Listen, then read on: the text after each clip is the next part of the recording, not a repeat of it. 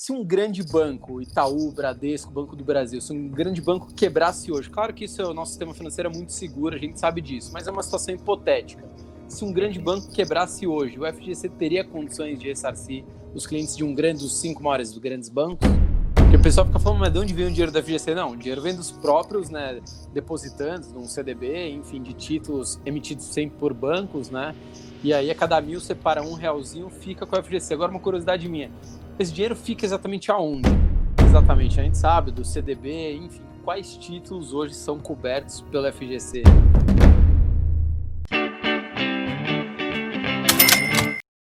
Bilionários, começando aqui mais uma live. Dessa vez nós trouxemos o homem, né? O dono do dinheiro, caso uma instituição financeira quebre, mas já vou apresentar ele aqui só um minutinho. Se você gosta do nosso conteúdo e quer ganhar prêmios exclusivos, camiseta, caneca, distribui só para quem? Só para quem é inscrito aqui no canal. Então clica aqui embaixo, inscreva-se. Agora vou apresentar o chefe aqui, Daniel Lima, o diretor do FGC, o homem que cuida dos bilhões aí caso uma instituição financeira quebre. Tô errado? Tô falando mentira, não, Daniel? Bom, a gente é responsável aqui por contribuir com a solidez do, do sistema financeiro. Essa é a nossa grande missão aqui. Não, esse, bom, né? Então já vou entrar aqui de cara já na primeira pergunta, o que é o FGC, o que é o Fundo Garantidor de Crédito. Muita gente tem dúvida, ah não, o FGC é um órgão do governo, não é um órgão particular, tem fins lucrativos, não tem. O que é o FGC? Tá, primeiramente deixa eu agradecer aqui a oportunidade da gente estar falando com o seu público. É, faz, par, faz parte do, do, do, da, do, nosso objetivo nos tornarmos mais próximos da sociedade e, uhum. e, e, com isso explicar também o que é essa nossa grande missão. O FGC uhum. é uma instituição privada sem fins lucrativos, cujas associadas são as instituições financeiras que captam recursos com recursos cobertos pelo, pelo Fundo Garantidor de Créditos. Uhum. Então, hoje somos mais, são mais de 231 associadas. É, a gente tem algumas novas surgindo é, mais recentemente, então estamos caminhando ali para acima de 230 associadas no FGC. Já estamos acima de 230 associadas no FGC, e hoje uhum. a gente tem um uhum. patrimônio total de cerca de 83 bilhões de reais é, uhum. dos quais a gente tem cerca de 60 bilhões em disponibilidades, ou seja, em liquidez para ajudar nesse grande movimento, nesse grande mecanismo de proteção do pequeno investidor, é, para gerar mais confiança no sistema financeiro e assim mais estabilidade para esse importante sistema. Então já vamos começar. Pode, posso começar com perguntas cabeludas ou você quer começar pelas mais leves? Sempre pelas mais leves. tá, então vamos uma super tranquila aqui, que é uma dúvida que eu tenho, tá? Eu gosto de olhar números assim como você. Se um grande banco, Itaú, Bradesco, Banco do Brasil, se um grande banco quebrasse hoje, claro que isso é o nosso sistema financeiro é muito seguro, a gente sabe disso, mas é uma situação hipotética. Se um grande banco quebrasse hoje, o FGC teria condições de ressarcir os clientes de um grande dos cinco maiores dos grandes bancos? Pô, essa é a cabeluda, né? As outras tem que ser, tem Não, que tem ser mais, piores, mais tem, piores. tem que ser mais tranquilas do que essa. É... O FGC, ele é, é, como qualquer mecanismo de proteção, ele não tem e não deve ter todos os recursos em caixa para cobrir uma quebradeira geral do mercado. É, se uma grande instituição é, como é, uma da, da, que você citou, é, ou, ou, outra do mesmo nível, vier a ter algum problema, é, elas são grandes demais é, para a gente seguir o mecanismo que o FGC foi desenhado.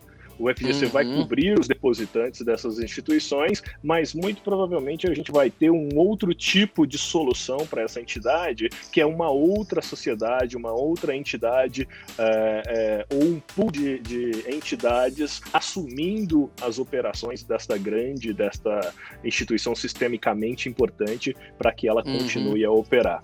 Então o FGC ele se propõe a uma finalidade um pouco, uma finalidade um pouco distinta desta, que é necessariamente cobrir os depósitos destes, é, é, destas pessoas, desses beneficiários. Contudo, os, eles estão cobertos, porque se ele tem um CDB, uma poupança, uma, uma, um depósito à vista em uma instituição desta, ele é sim coberto pela FGC, porque essa instituição é associada ao FGC. Uhum. É, resumidamente assim, se tivesse um grande banco quebrando, precisaria de outros bancos absorvendo aquelas operações para dar sustentação do sistema financeiro do país, mas o FGC sozinho provavelmente não conseguiria, né? Se fosse ele, uma grande ele não.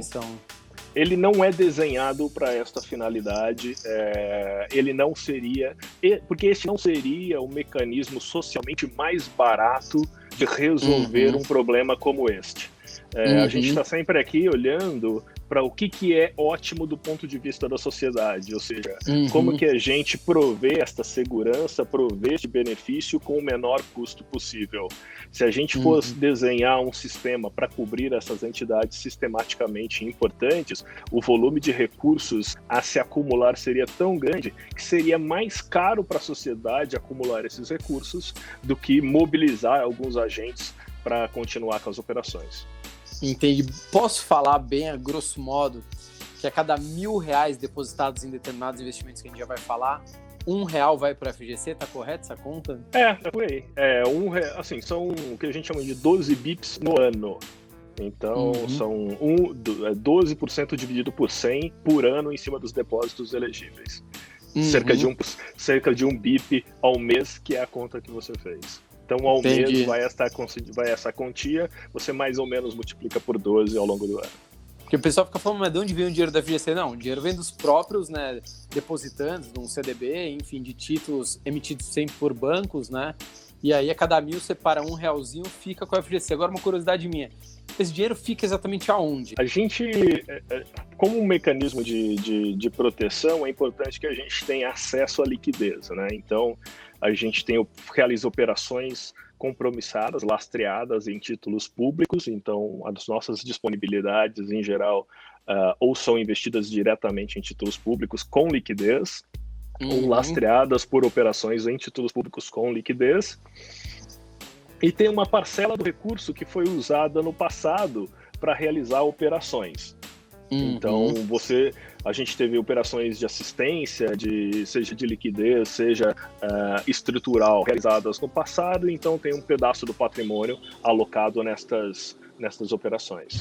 Quais investimentos exatamente? A gente sabe do CDB, enfim, quais títulos hoje são cobertos pelo FGC? O FGC cobre aqueles, aqueles instrumentos mais populares, assim, que, que, a gente costuma conhecer mais. Então, o CDB, a conta de poupança, a, a, a conta corrente, que é o depósito à vista, nas financeiras, os RDBs, que são parecidos com os CDBs, é, uhum letras de, de, as LCIs, né, as letras de crédito imobiliário, de as LCAs do, do crédito rural também. Então, essa gama de captação bancária mais conhecida acaba sendo coberta pelo, pelo mecanismo do FGC.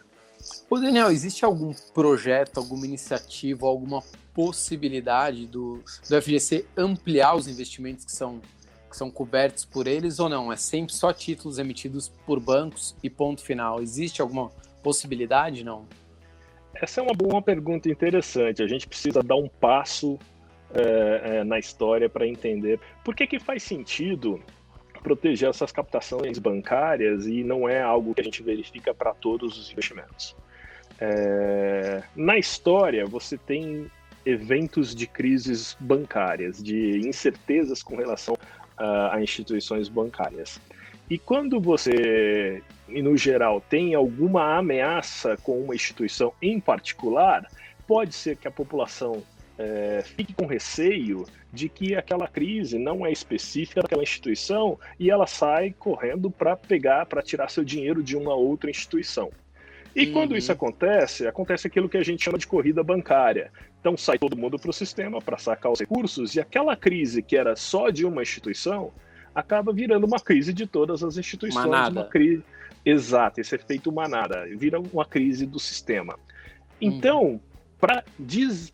desincentivar ou dar tranquilidade para as pessoas que quando acontecer alguma coisa com determinado banco, ela não precise sair correndo para os outros bancos para tirar o seu dinheiro, criou-se esse mecanismo de proteção. Então, uhum. se eu sei uhum. que eu estou protegido, se tiver alguma coisa com aquele banco, eu vou ser ressarcido daquela daquele meu investimento, daquele meu depósito que eu tenho naquela instituição, eu não preciso sair correndo para as outras. Então não uhum. tem esse efeito manada. É, qual que é o problema do efeito manada? ao desestabilizar o sistema financeiro nessa corrida bancária, você também desestabiliza a economia real, porque são os Sim. bancos que financiam o capital de giro das empresas, financiam os empréstimos é, é, pessoais, financiam uma gama de outros agentes econômicos que precisam desses empréstimos. E você Sim. desarticula toda a economia. Quando você desarticula a economia, você pode causar desemprego, você pode causar processos inflacionários, uma série de, de, de problemas econômicos que você acaba é, é, enfrentando quando você desarticula o sistema financeiro. Os outros uhum. sistemas não são assim. Então, por isso que você não tem um, um depósito uh, um sistema de proteção para outros sistemas em que você não tem esse problema de contágio, de Entendi. corrida. Então você não precisa, sairia caro para a sociedade ter um sistema de proteção para esses outros sistemas. Então o que vale uhum. muito nos outros sistemas, nos outros produtos não bancários, é a análise de risco.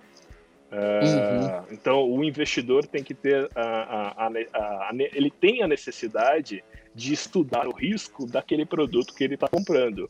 E é esse estudo do risco, é esse estudo, esse, esse processo de buscar informação que mantém a sanidade do mercado. Porque também, uhum. se todo mundo não estiver estudando, não estiver prestando atenção nos riscos, o mercado vai, vai acabar ficando disfuncional e, de novo, essa disfuncionalidade acaba indo para a economia real, afetando emprego e renda.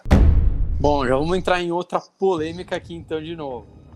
Contas de pagamentos, por exemplo, Nubank, PicPay, enfim, diversas, é, Mercado Pago, são contas de pagamentos que o Banco Central fez justamente para dar mais fluidez né, para o sistema financeiro, tem muito mais exigibilidade do que um banco múltiplo, né, por exemplo. Uhum. Mas essas instituições têm FGC ou elas não têm FGC?